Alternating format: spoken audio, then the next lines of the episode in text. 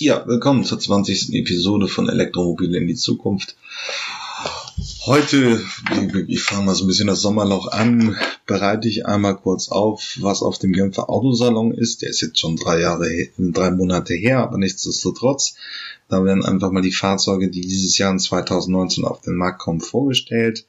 Wir schauen uns an, äh, was im Wasserstoffbereich nochmal passiert Mazda ist Nachzügler in der Elektromobilität, will aber nun kommen. Speed Scooter soll schon verkauft werden, aus dem Dach der Post entlassen werden und in ein, wahrscheinlich an einen Automobilhersteller verkauft werden. Ich habe etwas zum Schmunzeln aus Österreich. Ich habe schon ein sehr spannendes autonomes Fahrzeug von Volvo im Angebot, was nächstes Jahr kommen soll und dann auch praktisch schon relativ weit vorne auf dem Level von dreieinhalb bis vier autonomes Fahren bietet. Das ist relativ viel, in, was den Automatisierungsgrad angeht. Ja, und dann gibt's noch mal ein bisschen was zum Stromnetz und eine möglichen Überlastung durch Elektroautos. Ja, und ähm, jetzt noch eine Nachricht, elektrisch tanken. Äh, es geht ja wieder mal so, jetzt wird's alles sehr hektisch. Der Bildzeitung hat ähm, Nochmal die Debatte, die ich vor ein oder zwei Episoden auch schon mal dargestellt habe, aufgegriffen. Äh, zwei Stimmen aus der Energiewirtschaft. Ähm, ist es eine Bedrohung? Ist es keine Bedrohung? Ich habe den ähm, Bildzeitungsartikel mal beigelegt. Ich wollte es auch machen, weil man halt einfach, weil Bildzeitung nun wirklich neben Spiegel Online das größte Medium in Deutschland ist. Äh, es haben viele erreicht, haben sie auch, finde ich, ganz sauber dargestellt. Das kann man nicht äh, der Bildzeitung ankreiden. Aber ein anderer Punkt, es äh, kursiert jetzt in ein paar Ecken des Internets herum, dass Harald Lesch bei Terra X ähm, sich zum Konflikt zwischen Wasserstoff und batterieelektrischen Antrieben geäußert hat. Und ähm, ja, und das hat er halt getan. Und ähm, noch ein Punkt dazu nachzutragen. Er favorisiert jetzt wieder den Wasserstoffantrieb weil er befürchtet, dass 350 Kilowatt äh, Ladesäulen in das Stromnetz überfördern werden. Aber dazu muss man auch nochmal einschränkend sagen, das tut es, das sind momentan die absoluten Eckpunkte in der Verteilung. Also Daimler, Porsche und Audi überlegen, äh, entwickeln diese Konzepte. Das wäre mit 800 Volt aufladen, 350 kW. Das ist eine sehr ordentliche Hausnummer.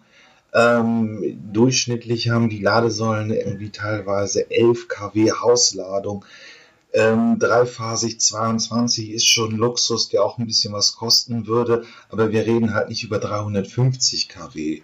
Das reden wir halt nur bei den Premium-Herstellern und die Premium-Hersteller, das sagt das Wort schon, bieten halt irgendwie äh, Spitzenleistungen für sehr hohes Geld, aber das ist nicht der Durchschnitt der, der Ladeversorgung. Das wird er höchstwahrscheinlich auch nicht werden.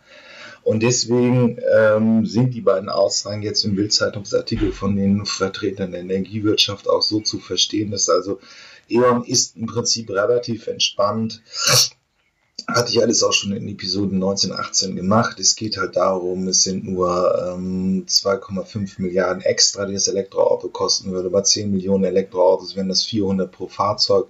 Kommt dann intelligenteres Stromnetz, wären es im Prinzip auch nur ähm, die Hälfte, also 200 pro Elektroauto. Es bleibt also entspannt. Aber diese Debatte hat selbst die Bildzeitung erreicht. Okay, bis gleich. Ja, Autobild jammert mal wieder ein bisschen darüber, dass es immer noch keine günstigen Elektroautos gibt. Es ist nicht ganz richtig. Es gibt von deutschen Herstellern nicht unbedingt günstige Elektroautos. Also fangen wir da mal mit an. Der Renault Zoe ist nun einfach wirklich sehr überzeugend vom, vom Preis-Leistungs-Verhältnis. 20.000 Euro für einen Kleinwagen, dann noch 70 Euro Batteriemiete im Monat. Das ist ein äh, absolut günstiges Paket. Schwieriger wird es bei Deutschen. Aber ich meine damit noch fast eher Opel, was mir beim letzten Mal schon gefallen ist, dass 30.000 Euro für einen Kleinwagen immer noch relativ viel ist. Der Idee, muss man ganz ehrlich sagen, von Volkswagen, die ID3, mit seinen ganzen Modellpaletten, ist in der günstigsten Version für 30.000 Euro zu haben. Das ist für einen Kompaktwagen immer noch 5.000 Euro mehr. Gut, man spart dann ja auch, wenn man dann die Benzinrechnung nicht hat. Ähm, also insgesamt ein überzeugendes Fahrzeug. Aber auch nicht super günstig. Auch der von mir geschätzte elektrische 208 von Peugeot. Und da schlägt sich jetzt die äh, Brücke zu, zum Opel Corsa, denn die sind ja seit 2016 unterm Dach des PSA-Konzerns, ist mit um die 30.000 Euro für einen Kleinwagen, für meinen Geschmack dann wirklich irgendwie 5.000 bis 10.000 Euro zu teuer.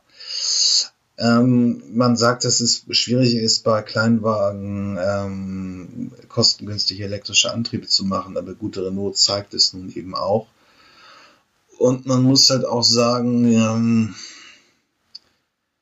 die Kompaktklasse ist mit 40.000 Euro schon gegenwärtig sehr überzeugend. Ob es der Hyundai Kona ist, die Kia-Fahrzeuge, der Ioniq, ähm, gut, 40.000 Euro für einen kompakten, das sind aber dann halt auch wirklich, wirklich interessante Fahrzeuge. Auch wenn man auch immer den BMW i3 nimmt, der jetzt schon 2012 auf den Markt gekommen ist, der mit ein bisschen Ausbild, ähm, mit ein bisschen Ausstattung schnell 45.000 Euro kostet, ist ein Kleinwagen. Ähm, da geben die großen äh, Kompaktfahrzeuge, die auch nur 40.000 Euro kosten, ist wirklich bitter. Also ja, es gibt günstige, sehr vertretbare Kleinwagen, allerdings eben nur sehr bedingt von deutschen Autoherstellern. Deswegen finde ich die Kritik eben von Autobild auch nicht so ganz. Ja, und eine interessante Nachricht auch, wenn man sich mal die letzte Episode anguckt, wo ich Harald Lesch mir angeguckt habe, der sich mit den Fragen auseinandersetzt, ob nun der Wasserstoffantrieb doch noch eine Chance hat gegen die batterieelektrischen Antriebe. Denn, was ist die Nachricht? Hyundai möchte seinen Wasserstoffantrieb, ähm, der momentan in dem großen SUV im Nexo verkauft wird, auch an andere Hersteller anbieten. Das könnte zu einer Durchdringung des Marktes mit Wasserstoffantrieben führen weil man einfach jetzt als Hersteller fertig Wasserstoffantriebe kaufen kann. Ähm, und Hyundai erwartet sich davon, dass man praktisch äh, erwartet sich davon praktisch, dass man eben die Entwicklungskosten auf eine größere Stückzahl verteilen kann.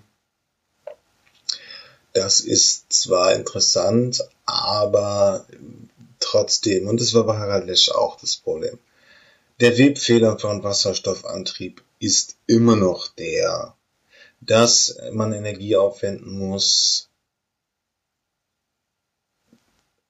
erstmal Energie aufwenden muss, um Energie in einer Form zu haben, so dass sie es fürs Autofahren geeignet ist. Das ist bei der Batterie elektrischen Antrieb einfach nicht der Fall.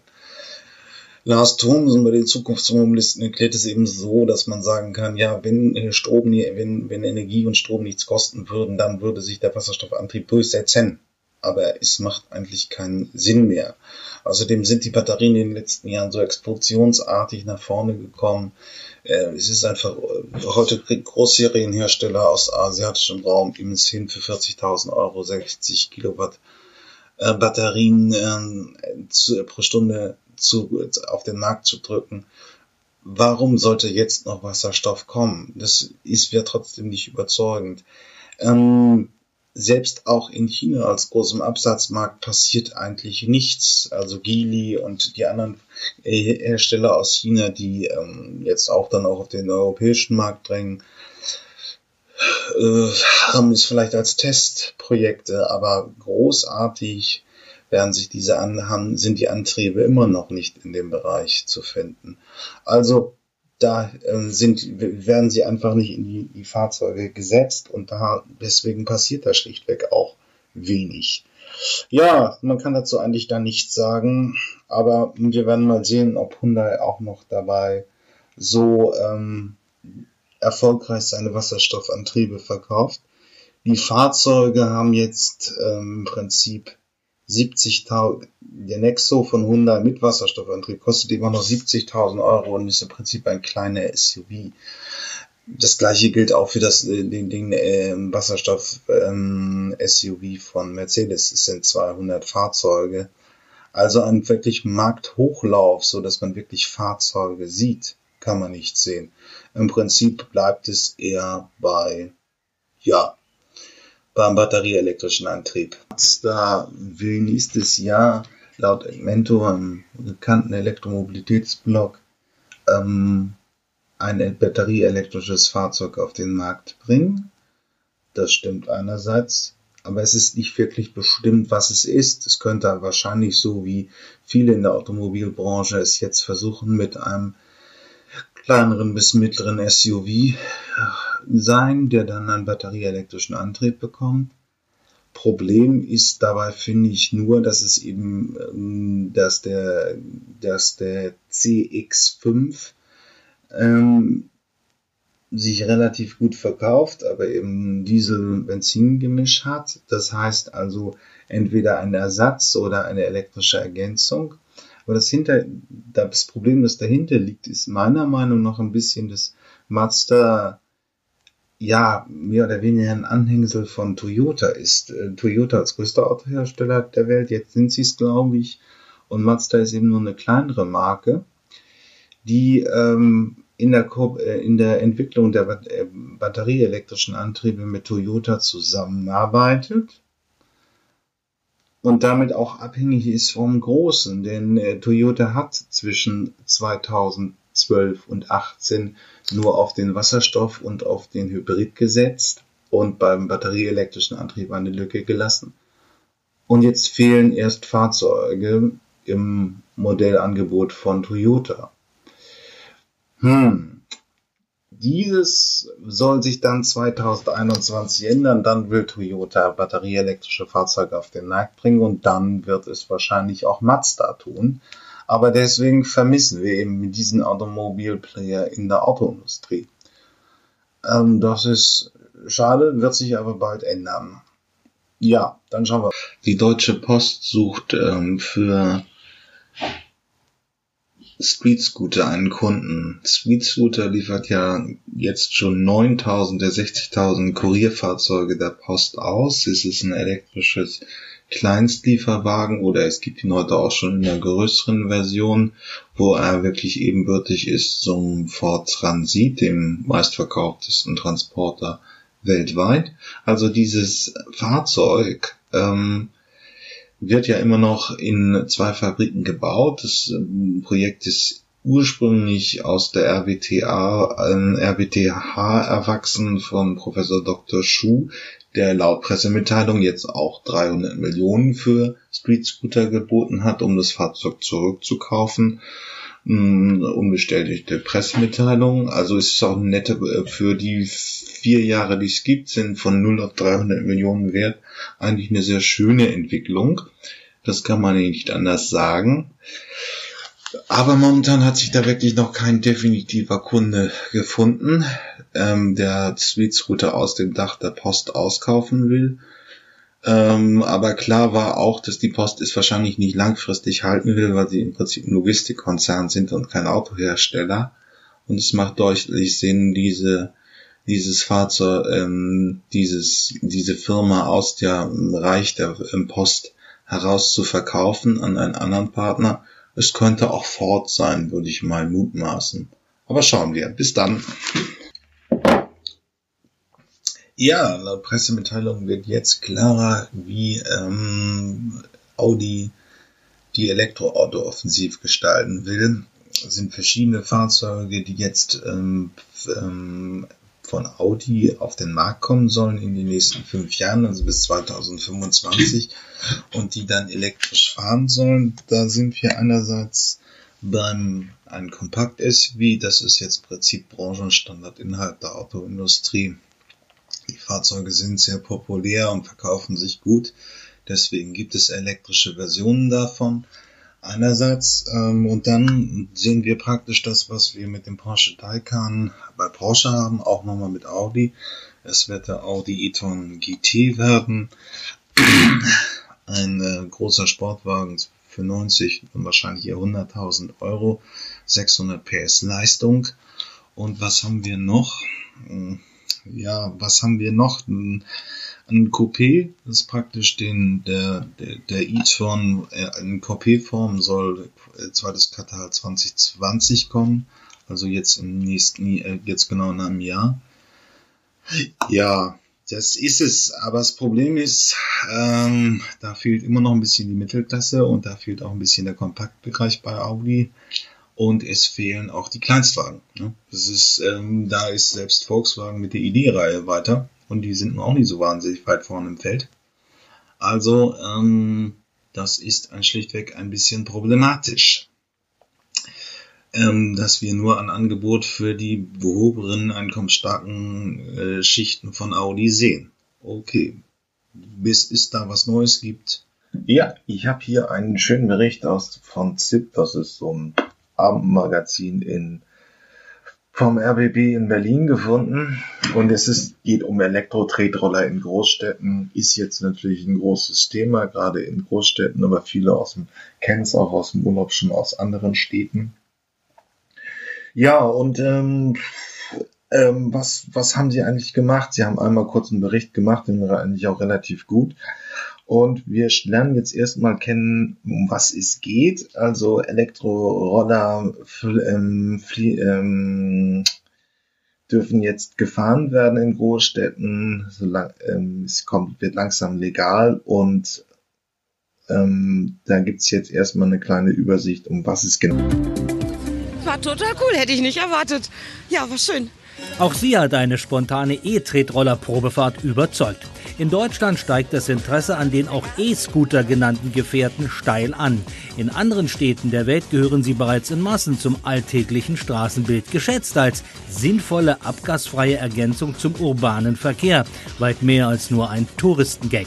Doch wer damit in Deutschland im öffentlichen Straßenverkehr unterwegs ist, tut es noch illegal und ohne. Ja, also das Preisniveau der neuen kleinen elektrischen Roller ähm, bewegt sich irgendwie zwischen 600 und 2000 Euro. Ähm, es ist gegenwärtig noch nicht zugelassen. Wir werden gleich noch in dem Bericht lernen, wann nun die äh, Verordnung wirklich endlich auch dann auf äh, äh in, in Kraft tritt. Und ähm, wie bei der Zukunftsmobilität üblich gibt es auch schon die ersten Sharing-Anbieter, die das im Prinzip so anbieten und ähm, dann machen. Ähm, Tier, Tier One hören wir, Tier Mobility hören wir im Prinzip auch. Das ist also ein Startup, die das im Sharing anbieten wollen. Und dann hören wir erstmal weiter. Versicherungsschutz. Aber nun soll die Elektro-Kleinstfahrzeugeverordnung, die Zulassung für den öffentlichen Straßenverkehr, kommen.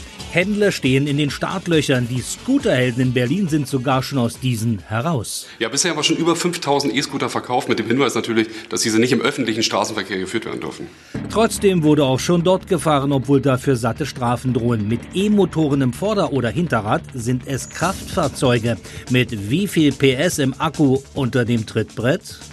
Wenn wir jetzt von den aktuellen Scootern ausgehen, dann reden wir von um die 500 Watt. Das bedeutet um die 0,5 bis 0,6 PS. Und das bedeutet eine Höchstgeschwindigkeit von ca. 20 km/h. Trotz vergleichbarer Leistungen gibt es Preisunterschiede von bis zu einigen hundert Euro. Warum? Das hängt natürlich mit der Qualität der ausgewählten Materialien zusammen. Dann natürlich auch die Sicherheitsfeatures, also welche Bremsen sind verbaut und natürlich auch die Größe des Akkus. Die spielt hier eine ganz wichtige Rolle, weil desto größer der Akku, desto teurer die Produktion und das spiegelt sich natürlich auch im Verkaufspreis wieder. Das Modell SXT Lite ist natürlich auch zusammenklappbar, kostet um die 1000 Euro, liegt also im preislichen Mittelfeld. Es hat schon recht satte Batteriepower und wiegt nur 11 Kilogramm.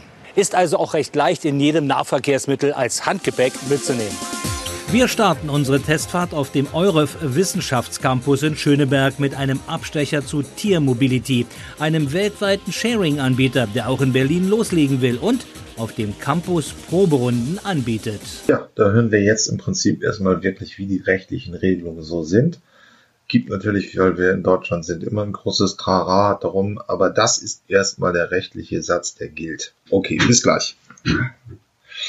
Ist das Inkrafttreten der Der, Ja. Elektrokleinstfahrzeugeverordnung im Frühjahr 2019. Und nach meiner aktuellen Recherche soll es wohl jetzt endlich am 17. Mai passieren. Am 17. Mai. Wir sind uns da noch nicht ganz so sicher. Aber warum dauert das eigentlich so lange? Also den Hauptgrund sehe ich darin, dass es eben zu diesem Entwurf der Verordnung noch ein großes Paket Diskussionsbedarf gibt. Äh, aber so ungefähr kannst du sicher beschreiben, was da drin stehen wird. Ja, ich versuche mal eine. Zusammenfassung. Also es geht in dem Entwurf darum, wer darf wo, wie schnell, mit welcher technischen Ausrüstung und unter welchem Versicherungsschutz mit einem E-Scooter am öffentlichen Straßenverkehr teilnehmen. Das waren extrem viele W-Fragen, liebe Zuschauer. Aber wie wir unseren Reinhard kennen, er hat das alles noch mal schön im Paket für Sie extra aufgedröselt. Die technische Ausstattung von E-Tretrollern muss jener von Fahrrädern entsprechen, gemäß 67 StVZO. Zwei Bremsen, Scheinwerfer, Schlussleuchte, Rückstrahler, Seitenreflektoren und eine helltönende Glocke. Die Maximalgeschwindigkeit beträgt 20 Kilometer pro Stunde auf Radwegen. Sind diese nicht vorhanden, auch auf der Straße. Hierfür muss der Fahrer 14 Jahre alt sein. Mit 12 Kilometer pro Stunde darf auf Gehwegen gefahren werden, dann bereits ab dem 12. Lebensjahr. Es besteht weder Führerschein noch Helmpflicht und die E-Tretroller unterliegen einer Versicherungspflicht wie Kleinkrafträder. Jo, dann wird man das jetzt wahrscheinlich auch schnell in den Städten sehen. Übrigens hat die erste Studie schon auf dem Tisch aus Paris. Ähm, das ist immer so ein bisschen zweischneidig. Im Prinzip werden viele Fahrten, die sonst mit dem ÖPNV äh, ersetzt werden, gemacht werden, durch den elektrischen Tretroller ersetzt. Also ähm, das wird eher eine Konkurrenz für ÖPNV, teilweise für, ja auch fürs Fahrrad und ähm, weniger fürs Auto. Also kann man sich mal fragen, wenn sich das wirklich massenweise verbreitet werden, der ÖPNV auch, auch ähm, Schwierigkeiten bekommen, vernünftige Auslastung hinzubekommen. Sie sind arbeiten ja heute schon tendenziell defizitär. Ähm, und jetzt kommt dann eine neue Alternative auf den Markt, ähm, die noch sehr überzeugend ist. Aber okay, bis gleich. Ja, ich habe nochmal, da war ich im Urlaub, deswegen habe ich den Genfer Salon nicht gemacht, als er stattfand im März. Aber nichtsdestotrotz, die Fahrzeuge sind ja trotzdem noch aktuell. Ähm, und ich habe mir hier einen Beitrag von Automotor Sport nochmal auseinandergenommen. Sie machen es eigentlich ganz solide, wirklich alles so technische Feature für die Fahrzeuge vorgestellt. Ähm, nur zwei Punkte vielleicht noch ganz interessant, was am Ende kommt, wo diese Beschichtung ähm, der Farbe, also wo die Farbe oder die Lackierung teilweise die Fahrzeuge wieder ähm, äh, die Batterie wieder aufladen soll. Also durch die Besch ähm, durch die Farbbeschichtung wird die Batterie wieder aufgeladen.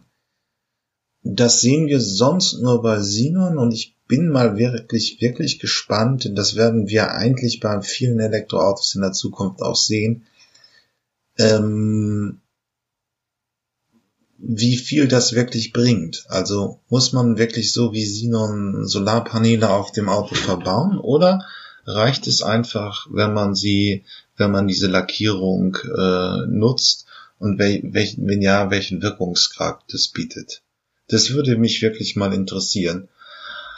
Vielleicht wissen Sie es ja, melden Sie sich hier unter jürgen.fagt.elektro.autovergleich. Der Messeauftritt von Audi steht in diesem Jahr ganz im Zeichen der Elektrifizierung.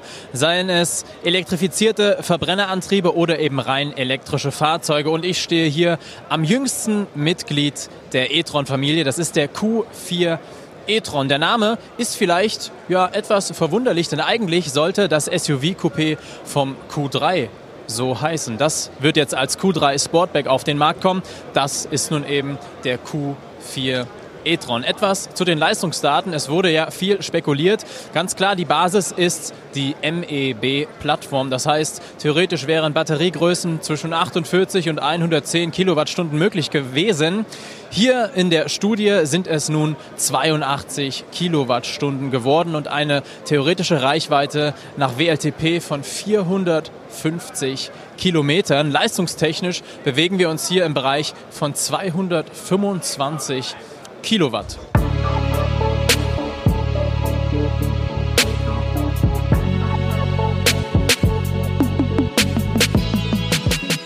Audi-typisch wird der Q4 e-tron natürlich einen Allrad, also einen Quattro-Antrieb bekommen. Allerdings verständlicherweise ohne mechanischen Durchtrieb von der Vorder- zur Hinterachse. Das ist alles elektronisch geregelt. Auf der Hinterachse sitzt ein permanent erregter Synchronmotor mit 150 Kilowatt Leistung und über 300 Newtonmeter Drehmoment. Auf der Vorderachse sitzt ein Asynchronmotor mit 75 Kilowatt Leistung. Was noch ganz interessant ist, diese Farbe hier, die reflektiert einen äh, bestimmten Teil des Sonnenlichts im äh, Infrarotspektrum oder nahe des Infrarotspektrums und dadurch soll eine Aufheizung des Fahrzeugs reduziert werden, wodurch dann im Endeffekt die äh, Reichweite wieder steigen soll oder ähm, ja so lange wie möglich erhalten bleiben soll, weil einfach quasi die Klimatisierung nicht so stark arbeiten muss, um das Fahrzeug runterzukühlen. Ja, ein sehr spannendes Fahrzeug. Ähm, jetzt wird sehr, ähm, der Peugeot 208 in der elektrischen Version einmal vorgestellt. Was ich spektakulär an dem Fahrzeug finde, ist, Opel gehört jetzt seit 2016, glaube ich, ja, so oder 15 zum PSA-Konzern, also der Mutter von Citroën und Peugeot. Und der Corsa, der, äh, der, die DS-Reihe von Citroën und eben der 208 teilen sich praktisch die gleiche Plattform. Und jetzt gilt es mal darauf zu achten, wo die Fahrzeuge sich in den nächsten Jahren überhaupt noch unterscheiden werden. Vielleicht kann man eigentlich auch mit Opel eigentlich ein sehr gutes Auto fahren, ähm, was einfach jetzt diese französische Technik hat. Ja, es ist für Opel auch eher ein Gewinn. PSA ist auch schon lange dabei. Der, der, der Ion ist schon 2012 als erstes Fahrzeug auf den Markt gekommen und es wird langsam aber sicher immer irgendwie besser. Ähm, und äh, äh, deswegen finde ich das Fahrzeug relativ spektakulär und äh, Sie sollten sich das mal angucken, wo sich die drei wirklich noch unterscheiden. Es ist die gleiche Plattform. Vielleicht lässt sich auch ein bisschen was sparen, wenn man eine der günstigeren Marken dieser drei nimmt. Okay, bis gleich. Vor welchem Auto stehen wir? Die Haube ist offen. Na gut, hier steht's ja. Es ist der e-Soul. Der neue Kia Soul sozusagen. Spannend ist, Kia wird den Soul in Europa nur noch in der E-Variante anbieten, denn es war einfach so, dass sich auf äh, ganz Europa bezogen der e-Soul besser verkauft hat als die Verbrennermodelle. Äh, in Deutschland war der Anteil äh, der, der Verbrennermodelle ungefähr 30 Prozent höher, aber dennoch wird es auch in Deutschland nur noch den E-Soul geben. Ich mache mal die Klappe zu, damit man die Front mal in ihrer Gänze sieht. Und da ist natürlich ganz auffällig diese schmale Leuchtengrafik, die der Soul in Zukunft tragen wird. Sieht ein bisschen sportlicher aus.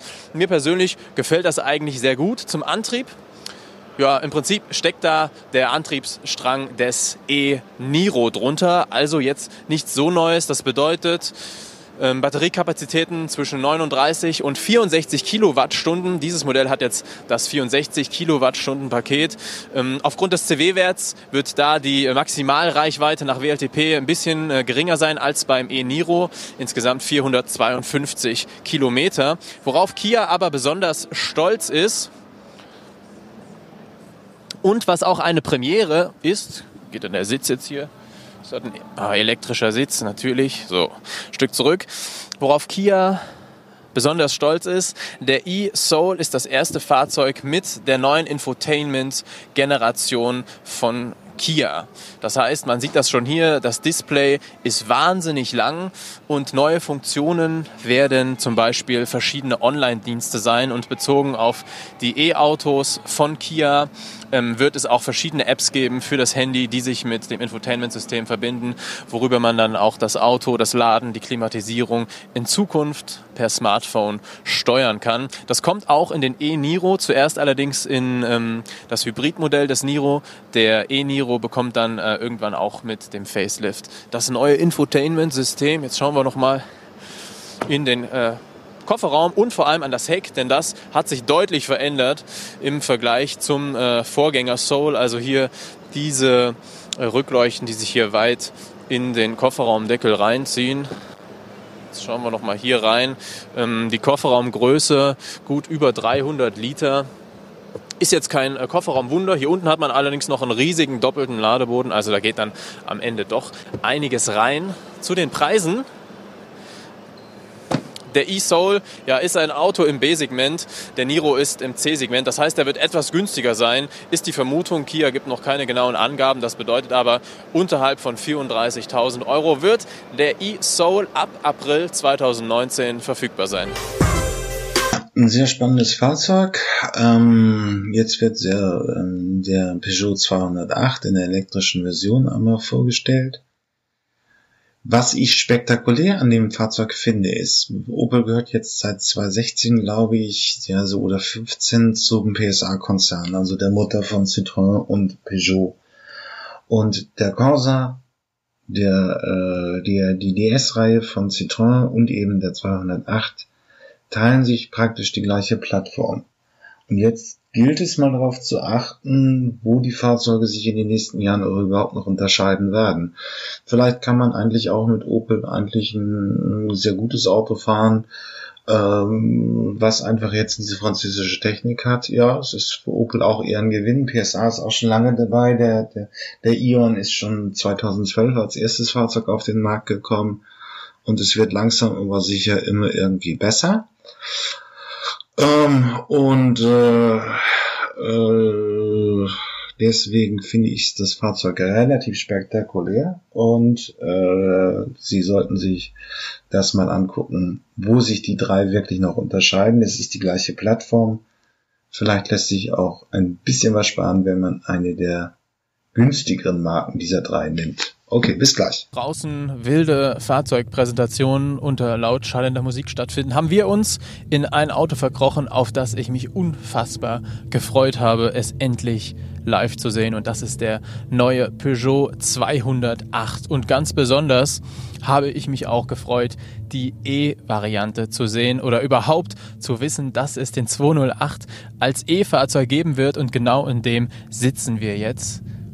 Und direkt wird man von diesem unfassbar, ich weiß gar nicht, wie ich es ausdrücken soll, aber faszinierenden Cockpit überwältigt. Ähm, es gibt bekannte Elemente, es gibt neue Elemente. Bekannt so ein bisschen in einem anderen Design ist hier diese ähm, Knopfleiste, sage ich mal. Hier oben das äh, Display, das äh, sieht man direkt von der grafischen Darstellung, ist im Prinzip so äh, in dem Stil, wie man es aus allen aktuellen Peugeot-Fahrzeugen kennt. Ganz besonders, aber ich bin mir ziemlich sicher, dass man das in der Kamera höchstwahrscheinlich nicht sehen wird, ist das sogenannte 3D Eye Cockpit. Also wenn man mal probiert, ähm, hier zu sehen, die Geschwindigkeitsanzeige, die hier dargestellt ist, die ist in einer anderen Ebene als alle Elemente, die sich dahinter hinter befinden. Das ist also eine Art 3D-Effekt, welcher ähm, die Ablesbarkeit des Displays einfach verbessern soll. Ich würde sagen, jetzt geht es erstmal ans Außendesign.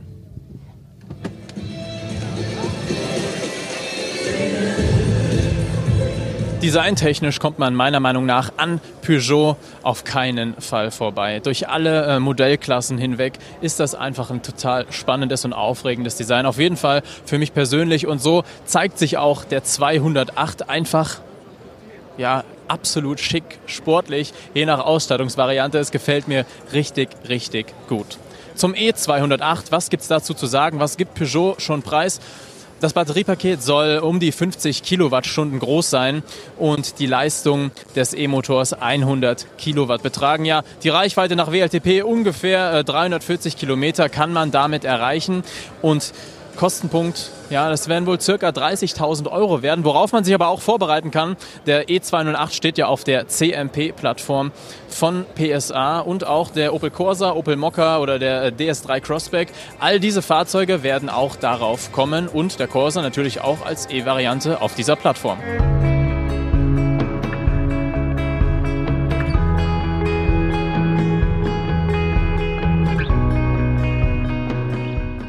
Übrigens, den äh, E208, woran man den ganz gut erkennen kann, das Logo ist zweifarbig. Das heißt, der Löwe ist blau und silber. Ähm, und der Kühlergrill ist natürlich verschlossen, aber das kann man nicht so richtig gut erkennen. Also das ist auf jeden Fall ein Hinweis. Neben, und da müssen wir jetzt kurz einmal noch zum Heck gehen, einem großen E auf der C-Säule da hinten kann man hier ganz gut erkennen. Hier gehe ich davon aus, wird sich der Stutzen für das Ladekabel befinden. Kann man jetzt nicht öffnen, aber das ist der Peugeot E208. Der Polestar 2. Eigentlich mein Favorit in diesem Jahr. Auch wenn er dann wohl doch irgendwie erst 2020 laut diesem Bericht ausgeliefert wird. Ich hatte was gehört, dass es jetzt schon losgeht, aber also im März 2019, aber scheint wohl jedenfalls aus deren Stellungnahme nicht so hervorzugehen. Ähm, es ist halt schwedisches Design. Äh, es ist ein bisschen diese, diese Sport-Kompaktfahrzeuge, äh, fängt bei 40.000 an, geht dann bis 60.000. Ähm, was mir noch wirklich so ein bisschen fehlt immer bei, bei den Modellen sind wirklich die großen Familienfahrzeuge, äh, die viel Platz bieten. Auch der Polestar 2 ist eher sportlich, eher dynamisch, ein bisschen Tesla 3 Konkurrent oder äh, weiß ich nicht richtig. Also wer ja, der Kia Soul, aber das ist ein Kleinwagen. Also da könnten sie nochmal langsam irgendwie anfangen, einfach größere Fahrzeuge zu bauen.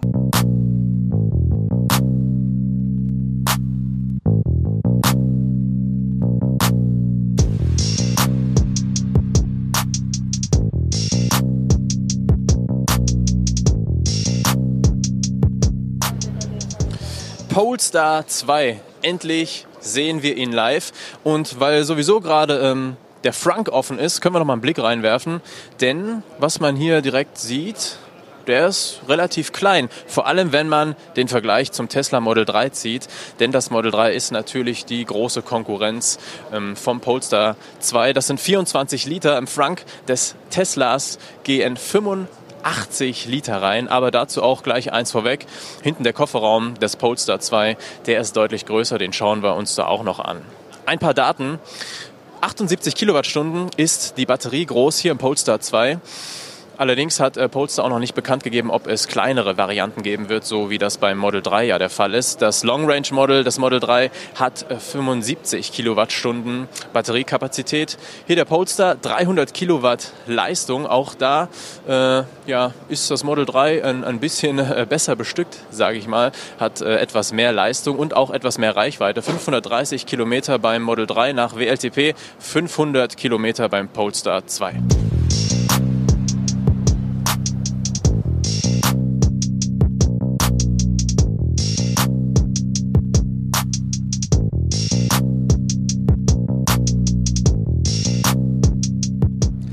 Ja, etwas zum Design. Ich persönlich kann mir nicht helfen, aber der Polestar 2 erinnert mich so ein bisschen an Skoda-Modelle, oder? Was, was, sagt ihr? Könnt ihr mal drunter schreiben. Gerade so diese Partie hier, ich weiß es nicht, erinnert mich so ein bisschen an, an den Superb. Und wenn wir uns mal da ähm, das Modell angucken, der Kühlergrill hat so ein bisschen was von Skoda.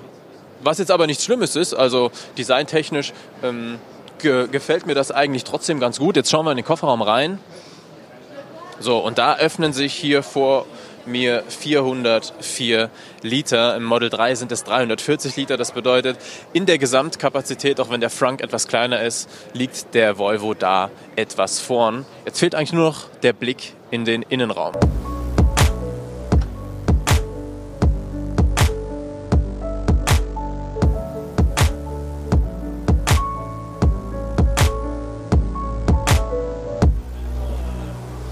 Okay, vorne sitzt gerade jemand, deswegen steige ich zuerst hinten rein. Bleiben wir bei den Vergleichen. Radstand Tesla Model 3 287, Polestar 2 273. Also da klotzt das Model 3 dennoch ach, hat man einfach in Elektroautos immer viel Platz. Und das ist einfach total angenehm. Hier ist es jetzt so, hier ist ein riesiges Panorama-Glasdach verbaut, wie das äh, Model 3 ja auch hat. Und dadurch habe ich jetzt so das Gefühl, äh, dass am Kopf nicht mehr so viel Platz ist. Also man fühlt sich äh, so ein bisschen die Kopffreiheit eingeschränkt. Ähm, ansonsten ist das Raumgefühl hier aber ganz gut, finde ich. Der Platz entsteht natürlich dadurch, dass ähm, die beiden Elektromotoren hier im Polestar 2 wie auch beim Model 3 vorne und hinten an den Achsen sitzen. Dadurch hat man einfach wahnsinnig viel Raum. Die Batterien sind im Unterboden. Und ich würde einfach ganz gerne nochmal auf den Fahrersitz, aber vielleicht kommt ihr einfach hier mit rein und wir gucken uns das hier von, von hier hinten nach, nach, nach vorne an.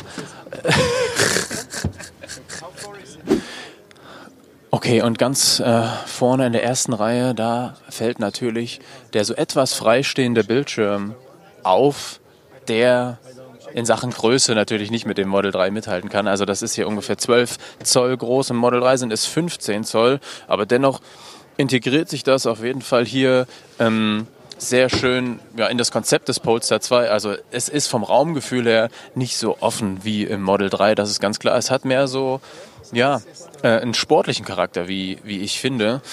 Das Lenkrad vom Polestar 2, das gefällt mir persönlich ein bisschen besser als die äh, Lösung im Model 3. Das sieht einfach ein bisschen sportlicher, ein bisschen edler aus. Man erkennt natürlich das Volvo-Lenkrad darin, aber mir persönlich gefällt das eigentlich sehr gut. Jetzt bleibt nur noch eine Frage offen. Wann kommt der Polestar 2 auf den Markt. Und da sagt Polestar, dass das irgendwann im nächsten Jahr sein wird, also 2020 zu Preisen ab 59.000 Euro, zumindest die Variante, die zuerst angeboten wird. Es soll auch Varianten ab 39.000 Euro geben, aber eben nicht zum Marktstart.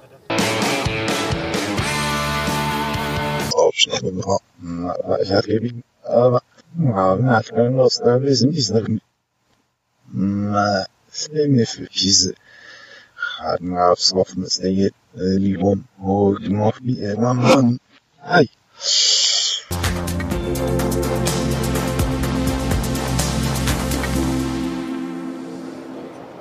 Tja, das ist der Innenraum des Honda e-Prototype. Ein Auto, das 2017 äh, sein Leben als Honda Urban EV gestartet hat und er ist hier einfach umzingelt von Menschenmassen. Wir probieren uns mal so ein bisschen an die Front vorzuarbeiten. Denn, ah, da, jetzt haben wir kurz einen Blick hier. Hier sieht man, was vom Honda Urban EV übrig geblieben ist. Und da bin ich sehr froh, dass es doch eine ganze Menge ist. Denn der Urban EV sah richtig schick aus. Und der Honda e-Prototype ist meiner Meinung nach auch eines ähm, der schicksten E-Autos, das hoffentlich bald auf den Markt kommen wird. Im Innenraum hat man gesehen, es gibt un zählige Bildschirme, die auf einer Art Holzkonsole stehen. Da wird es ganz spannend sein zu sehen, was man damit alles machen kann. Also wir gehen davon aus, dass man Inhalte vom Beifahrer rüber zum Fahrer schieben kann und dass man ähm, ja, sich diverse Infotainment ähm, ja, Sachen anschauen kann, äh, Dinge erleben kann, allein äh, mit, mit dem Auto, mit den äh, Möglichkeiten, die einem die Bildschirme bieten. Zu den Reichweiten ist leider noch nicht wirklich viel bekannt. Man schätzt so um die 200 Kilometer. Äh, Honda selbst macht dazu noch keine Angaben. Mm, die Leistung könnte sich im Bereich von 74 äh, Kilowatt bewegen. Aber ja, wichtig ist erstmal, dass dieses Auto auf den Markt kommt, finde ich. Honda hat mal gesagt, zu Preisen, die ähm, höher sind als bei einem Electric Smart. Der Electric Smart kostet gut 22.000 Euro. Wenn man sich jetzt die Größe dieses, Entschuldigung, ja, passiert halt, ne? Wenn man sich die Größe jetzt dieses Auto, Autos anschaut und zum Beispiel mal mit dem Peugeot E208 vergleicht, der ab gut ja, 30.000 Euro losgehen wird, schätze ich, dass die Reise auch eher in Richtung 30.000 Euro gehen wird. Das Serienmodell kommt übrigens schon auf der IAA 2019. Ja, jetzt ist er weg, ne? Ja, auch mein Favorite, bis auf das Preisschild. 30.000 Euro für den Nissan, äh, für den Honda EV ist für einen Kleinwagen echt ganz schön happig. Und wenn man den Vergleich mit anderen Kleinwagen oder mit den Kleinwagen von 100 zieht, dann ist das einfach ein bisschen heftig. Aber man wird jetzt endlich sehen, äh, ist ja jetzt September, sind ja noch drei Monate, wenn das hier veröffentlicht wird. Dann ist der äh, Honda e.V. auch wirklich im Markt, weil er auf der IAA im September 2019 dann nur wirklich in der Serienreife vorgestellt wird. 30.000 Euro wären ein bisschen viel für das Fahrzeug, aber andererseits bietet es auch äh, sehr viel Schick innerhalb der Fahrzeugklasse, also sehr viele ähm, Touchscreens und so weiter, also das modernste und beste, was es so gibt. Okay.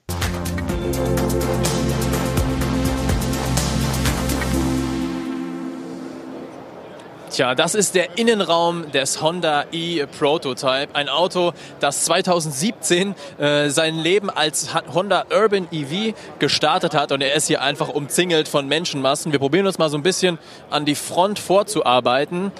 Denn, ah, da, jetzt haben wir kurz einen Blick hier. Hier sieht man, was vom Honda Urban EV übrig geblieben ist. Und da bin ich sehr froh, dass es doch eine ganze Menge ist. Denn der Urban EV sah richtig schick aus. Und der Honda E-Prototype ist meiner Meinung nach auch eines ähm, der schicksten E-Autos, das hoffentlich bald auf den Markt kommen wird. Im Innenraum hat man gesehen, es gibt un zählige Bildschirme, die auf einer Art Holzkonsole stehen. Da wird es ganz spannend sein zu sehen, was man damit alles machen kann. Also wir gehen davon aus, dass man Inhalte vom Beifahrer rüber zum Fahrer schieben kann und dass man ähm, ja, sich diverse Infotainment ähm, ja, Sachen anschauen kann, äh, Dinge erleben kann, allein äh, mit, mit dem Auto, mit den äh, Möglichkeiten, die einem die Bildschirme bieten. Zu den Reichweiten ist leider noch nicht wirklich viel bekannt. Man schätzt so um die 200 Kilometer. Äh, Honda selbst macht dazu noch keine Angaben. Mm, die Leistung könnte sich im Bereich von 74 äh, Kilowatt bewegen. Aber ja, wichtig ist erstmal, dass dieses Auto auf den Markt kommt, finde ich. Honda hat mal gesagt, zu Preisen, die ähm, höher sind als bei einem Electric Smart. Der Electric Smart kostet gut 22.000 Euro. Wenn man sich jetzt die Größe dieses, Entschuldigung, ja, passiert halt, ne? Wenn man sich die Größe jetzt dieses Auto, Autos anschaut und zum Beispiel mal mit dem Peugeot E208 vergleicht, der ab gut ja, 30.000 Euro losgehen wird, schätze ich, dass die Reise auch eher in Richtung 30.000 Euro gehen wird. Das Serienmodell kommt übrigens schon auf der IAA 2019. Ja, jetzt ist er weg, ne? Ja, das war's äh, zum Thema Genfer Autosalon mit Automotor und Sport. Äh, ist im Prinzip auch nur ein Aufwärmer für die IAA, die im September diesen Jahres kommt. Die wird nochmal sehr wichtig, auch für die Elektromobilität. Okay, bis gleich. Jetzt haben wir etwas zum Schmunzeln über den Journalismus. Ich habe von Trend.at die Zahl gefunden, dass nur zwei Prozent aller Österreicher sich ein Elektroauto kaufen wollen. Und wenn man Deutschland und Österreich ähm, kann man miteinander gut vergleichen. Wir sind eine Sprache, eine Kultur irgendwo. Das heißt, es ist relativ stark übertragbar. Was würde das denn bedeuten, wenn in Deutschland zwei Prozent ähm, aller, Deutsche, äh, aller Deutschen sich ein Elektroauto kaufen äh, wollen würden, dann wären das bei einer 80 Millionen Bevölkerung 1,6 Millionen. Wie viele Deutsche kaufen sich grundsätzlich ein Auto, also egal ob Verbrenner oder welchen Antrieb auch immer? Nun, das wären, sind drei Millionen im Schnitt. Drei Millionen ist so der Neuwagenabsatz in dieser 80 Millionen Gesellschaft was aber bedeutet, dass auch 60 Prozent an gewerbliche Kunden geht. Also dann blieben eben nur 40 Prozent übrig. Und 40 Prozent sind genau 1,6 Millionen Menschen. Also wenn in Deutschland 2 Prozent der Privatpersonen sich ein Elektroauto kaufen würden, wären das sowieso alle, äh, die sich ein Elektroauto kaufen wollen. Also hier hat jemand nicht ganz in Relationen sauber gedacht und statistischen Unsinn produziert. 2,2 Prozent der Deutschen kaufen sich sowieso ein Auto und fast alle davon würden sich ein Elektroauto kaufen. Und ähm, was dem Menschen da, dem, dem Journalisten von äh, Trend.at auch nicht aufgefallen ist, ist, dass zum Beispiel der Tesla momentan das stärkst verkaufteste Auto in, in, in, in äh, Österreich ist. Das hat den Golf und die anderen verkaufsstar äh, verkaufsstarken Fahrzeuge der Kompaktklasse überholt. Also 2% ist nicht wenig, sondern viel. Aber gut, das war nun mal so ein kleiner Punkt, den man am Journalismus schwierig finden kann. Ja, bei meinen Experteninterviews in meiner anderen Podcast-Reihe, die Zukunftsmobilisten, macht sich so ein bisschen Ernüchterung breit, was das Thema autonomes Fahren angeht. Aber wie, wie bestellt kommt eigentlich eine positive Nachricht aus diesem Feld oder eine sehr interessante Nachricht? Uber und äh, Volvo präsentieren jetzt den XC90. Das ist der größere, äh, größere SUV von Volvo im vollautonomen Kit. Also, und so wie es aus der Pressemitteilung zu lesen ist, soll das jetzt in Versuchen losgehen. Es ist zwar immer noch ein menschlicher Fahrer aus Sicherheitsgründen an Bord, aber die Frage ist halt die, dass jetzt hier Stufe 4 bis teilweise fünf angeboten wird.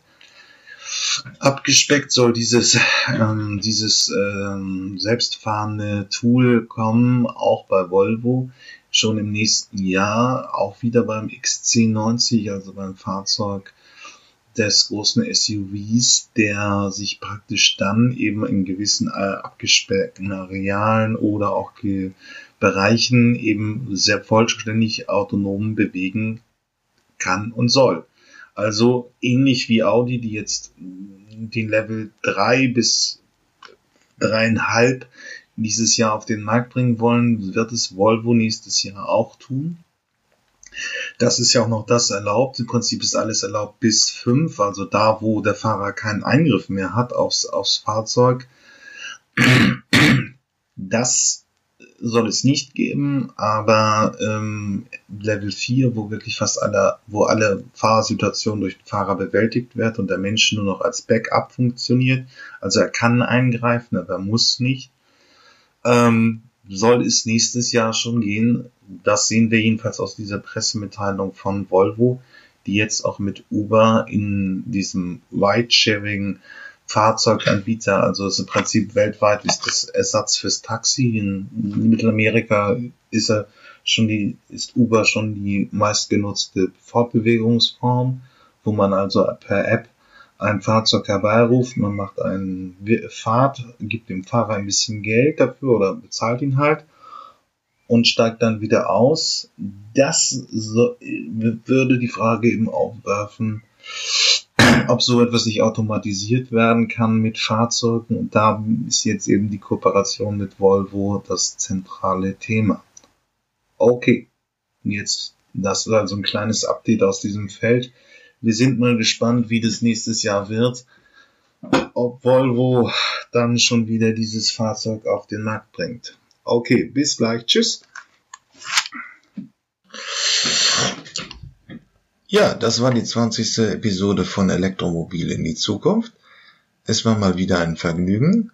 Insbesondere jetzt haben wir mal das Sommerloch, glaube ich, ganz gut genutzt, um uns mit den Modellvorstellungen aus 2019 zu beschäftigen. Ich würde mich freuen, wenn Sie als Elektroautofahrer, Käufer ähm, Ihre Erfahrungen mit der Elektromobilität, ob es um die Autohändler oder was auch immer es ist, einmal hier mit mir teilen würden. Äh, melden Sie sich dazu unter jürgen.fagt at, äh, und vergessen Sie mich nicht gut zu bewerten und hier Lob in die Kommentare zu schreiben, damit auch andere in den Genuss dieses Podcasts kommen. Bis dann!